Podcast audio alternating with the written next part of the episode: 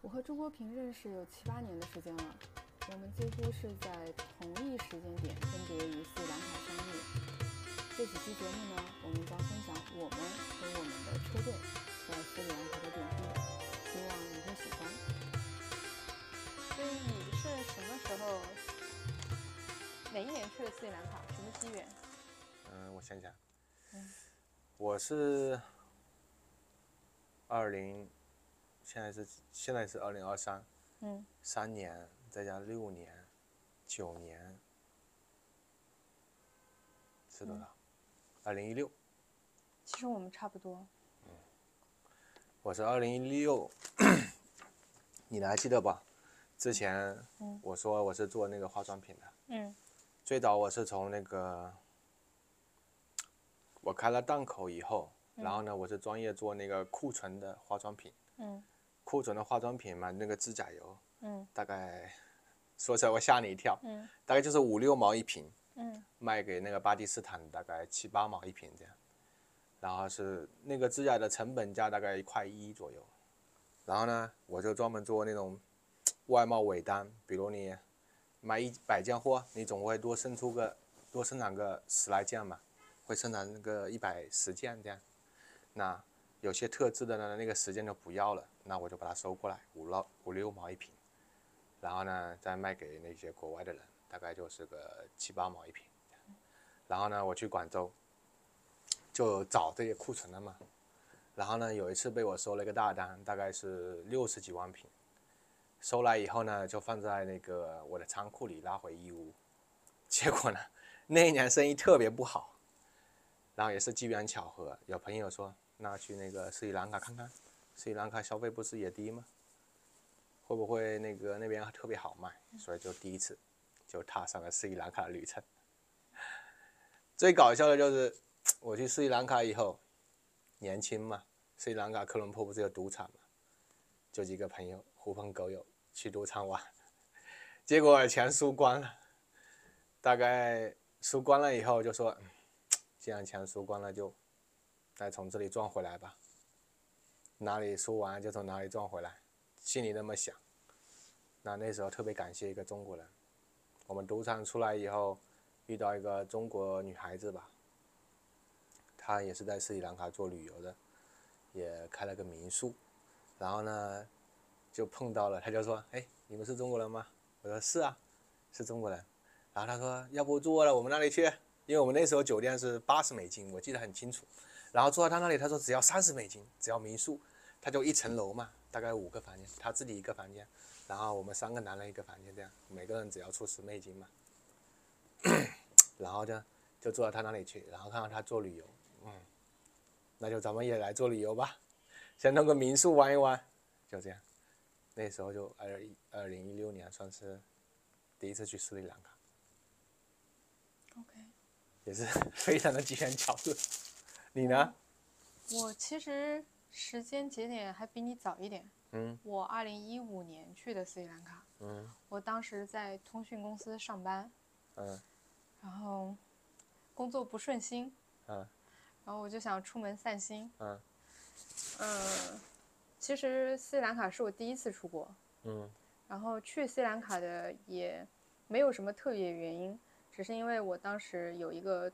朋友，嗯他也是通讯公司的，嗯嗯他去斯里兰卡出差，嗯他说这个国家还挺适合旅游的，好像很多人来玩，嗯我就特别想出门散散心，嗯然后我就第一次办了护照，嗯，然后也没有出过国，然后就一个人去了，一个人对，我胆是子一够大。对， 我也觉得胆子够大 的。其实我没有做任何攻略，嗯，我就去了，去了之后，然后就回国了嘛。嗯但工作不顺心这个事情，不是说你出一趟国就能解决的，嗯，不顺心就是不顺心。嗯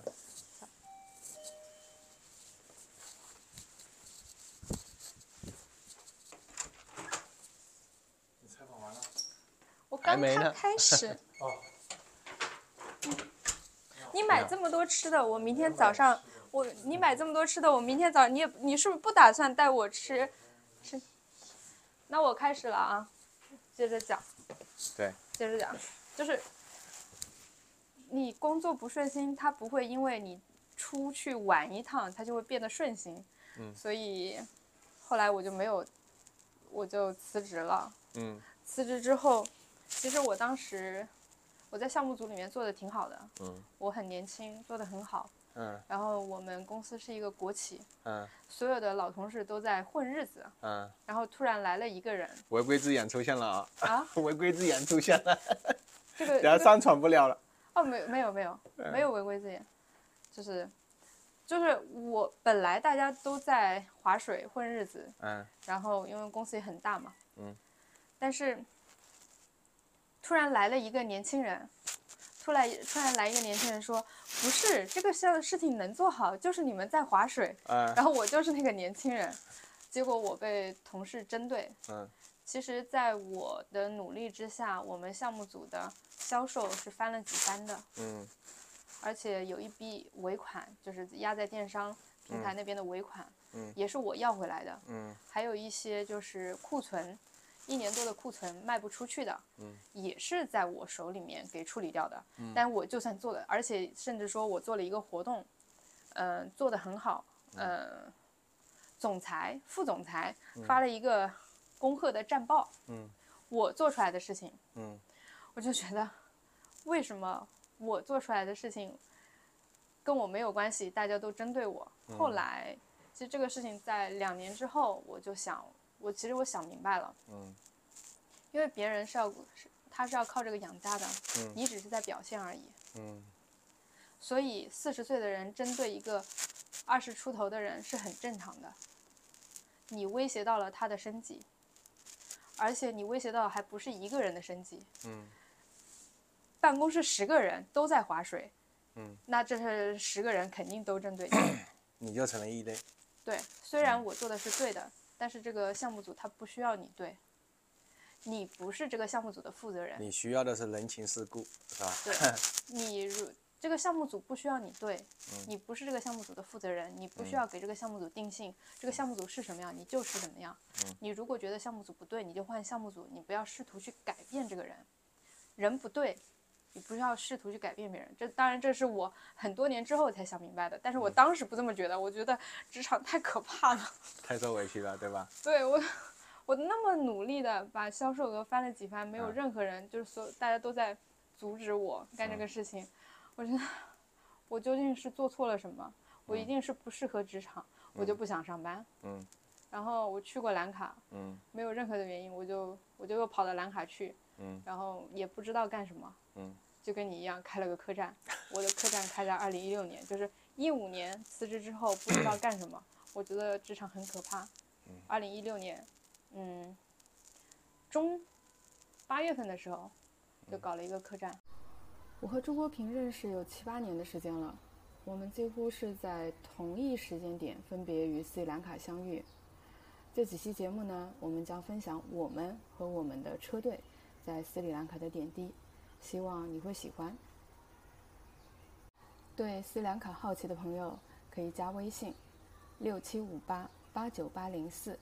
六七五八八九八零四，我们一起开启斯里兰卡之行。